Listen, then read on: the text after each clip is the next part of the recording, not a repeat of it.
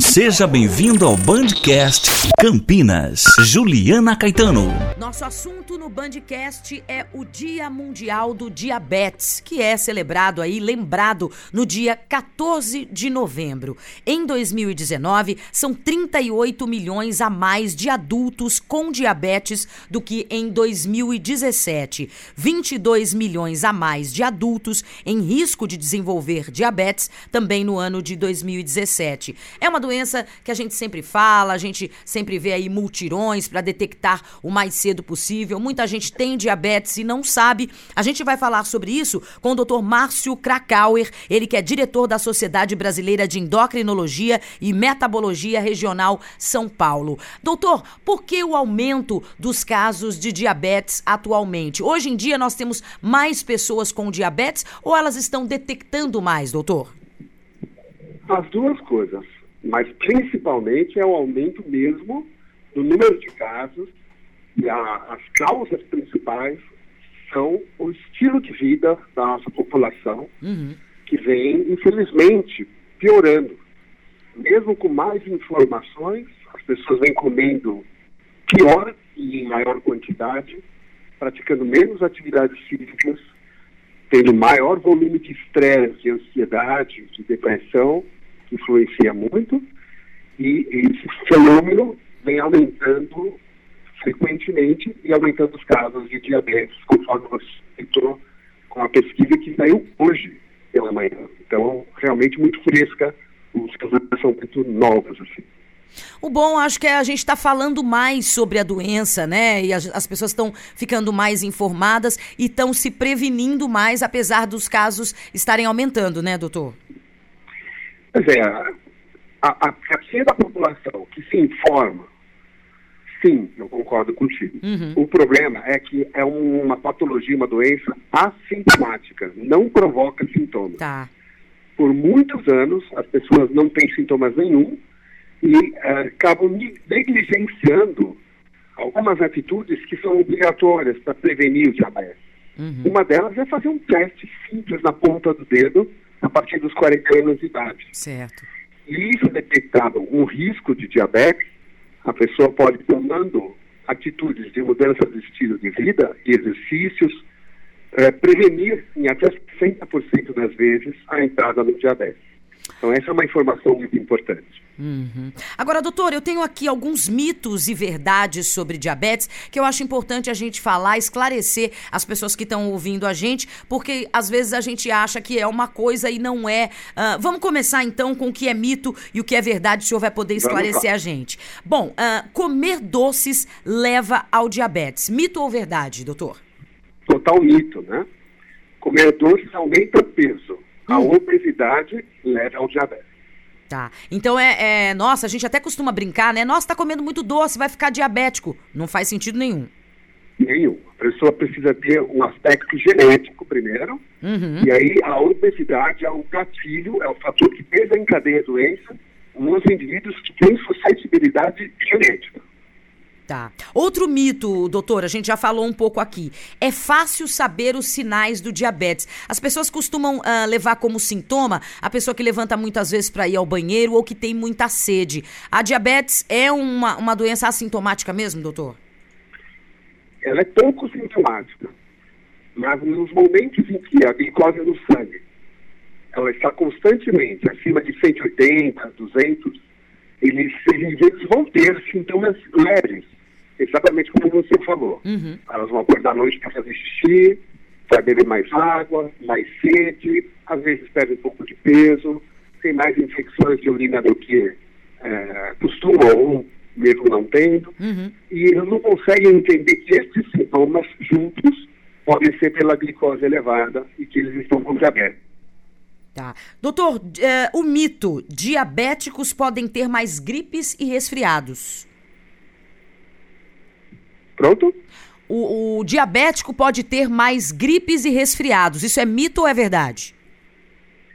É, de- depende da situação. Uhum. É um mito de uma maneira geral, porque o indivíduo, quando tem bom controle da doença, é, ele, o organismo dele trabalha exatamente igual a alguém que não tem diabetes. Uhum. Então, não tem o maior risco de infecções virais.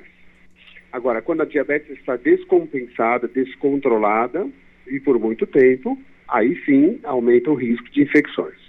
Tá. Outro mito que a gente ouve falar muito também: diabéticos não podem comer pães, batata e massas.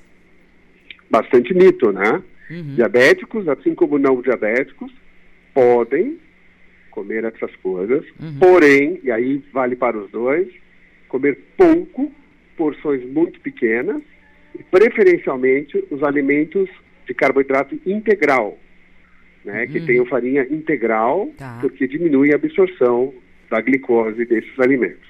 Tá. Então, comer pouco e alimentos integrais e de forma fracionada ao longo do dia é o caminho adequado, não só para quem tem diabetes, mas para qualquer pessoa.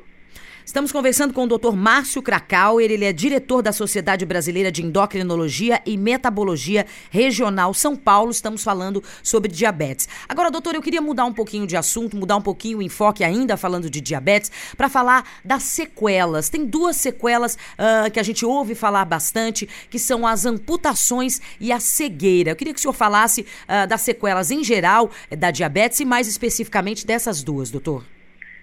Sim, a, a, as consequências que nós chamamos de complicações, as mais frequentes, a mais frequente mesmo é doença cardiovascular, viu? Tá. É ah, mais frequente ainda.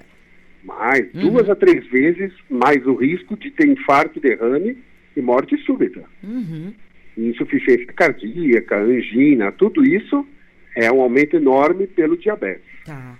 Agora, as complicações oculares são a, a, as pessoas têm muito medo de ficar cega, uhum. mas a maior causa de cegueira do mundo é devido ao diabetes. Uhum. A maior causa de amputações no mundo ainda é por conta do diabetes mal compensado. Uhum. Mas as doenças renais também, a hemodiálise, ou o indivíduo que precisa para transplante, também a maior causa, mais do que a hipertensão, é o diabetes. Então, o diabetes só que eu quero deixar claro uhum. que são as pessoas que não têm bom controle depois de muitos anos. Tá. Quando a gente tem um bom controle da doença por todo o tempo, essas complicações são preveníveis, ou se elas aparecem, aparecem de forma mais leve uhum. e de fácil controle. Então, tudo está relacionado ao controle do açúcar no sangue, ao controle de peso, pressão, fazer exercícios, não fumar, ter uma vida bem mais saudável. Isso que é importante. Uhum. Chegou uma pergunta de um ouvinte aqui através uh, do nosso WhatsApp, doutor, que pergunta exatamente, uh, faz uma pergunta que exatamente tem a ver com esse assunto, que é, ela queria saber o que é o pé diabético, doutor.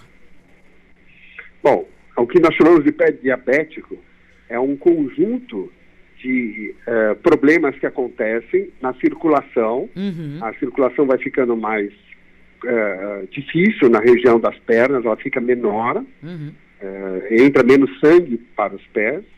Há também uma alteração dos nervos do organismo, mas principalmente nas pernas. Uhum. Então, o indivíduo perde a sensibilidade nos pés e ele pode pisar em locais que vai machucar e nem vai perceber, porque já não tem a sensação tá. de, de dor ou de, de pisar mesmo. E também existe uma lesão nos ossos, nas articulações e nas cartilagens que tem no corpo inteiro, mas o pé é um lugar muito pequeno. Uhum. Então isso acaba se transformando em algo maior do que em outras partes do corpo. E essas lesões, é, principalmente na planta dos pés ou nos dedos, nas unhas, podem é, começar simples, mas rapidamente se transformar para uma lesão mais séria, para necrose e aumenta demais o risco dessas amputações nos pés. Uhum. Então, o pé diabético é esse conjunto de alterações que acontece durante o período do diabetes, de novo, não bem controlado. Tá. É, a gente está falando exatamente sobre isso, né, doutor? É, o descontrole que pode gerar todas essas sequelas que a gente falou até agora, a gente pode considerar que esse descontrole, uh, podemos dizer que a, o diabetes pode matar, doutor? Ou, ou, as sequelas, as consequências é que matam aí o indivíduo que tem a doença? É. Não, diabetes mata, mata e mata muito. Uhum. A mortalidade em diabetes é muito aumentada e ela é, o indivíduo morre de, principalmente, a grande maioria, de doença cardiovascular. de infarto, angina, e depois seguida de um infarto, uma parada cardíaca, arritmias, insuficiência cardíaca e derrame. Essa é a principal causa. Uhum.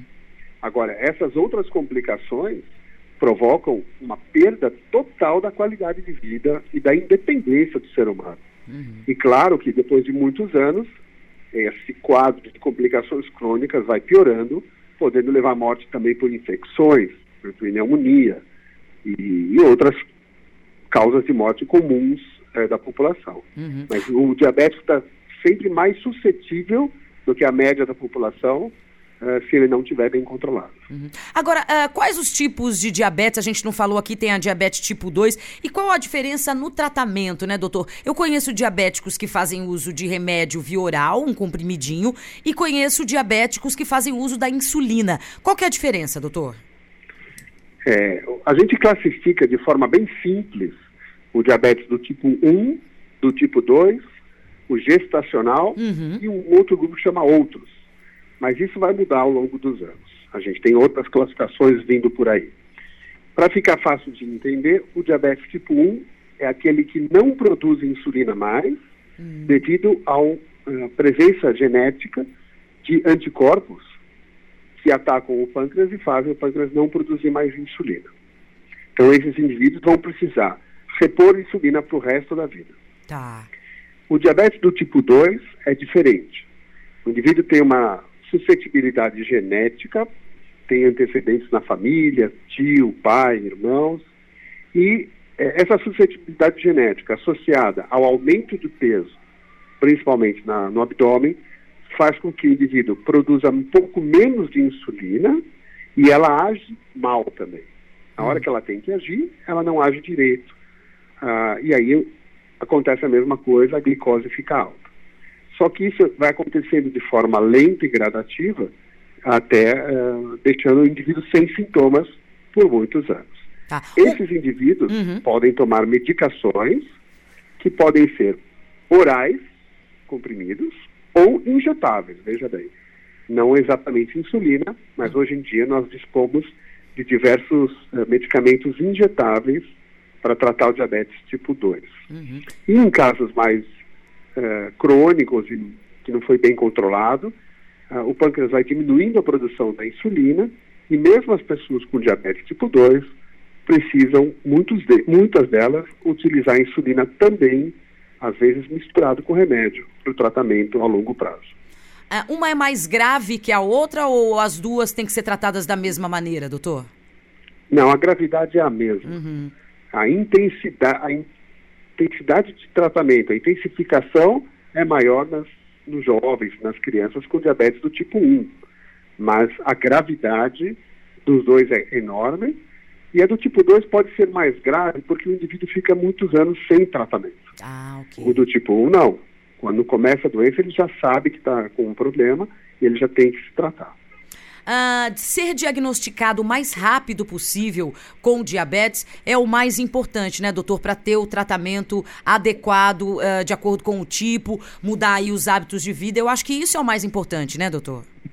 Exatamente. Eu, eu acho que o mais importante é a gente diagnosticar antes do diabetes. O, o que nós chamamos, às vezes, de pré-diabetes. Ok. que é um indivíduo de risco de desenvolver diabetes e que já pode ter algumas das complicações do diabetes, mesmo antes da glicose subir muito. Uhum. Então, esse grupo que a gente deveria ah, tratar muito forte para nem ficarem diabéticos. Você falou no número, se eu, não me, se eu não me esqueci, é 22 milhões Exato. de pessoas que estão em risco de diabetes, que aumentaram em dois anos. Então é muita gente. A gente descobre se a gente está pré-diabético, diabético. Tem o exame do furinho e tem um hemograma que a gente faz, doutor, é isso?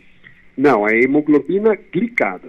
Tá, é um ok. exame de sangue, Uhum. chamado hemoglobina glicada, Tá.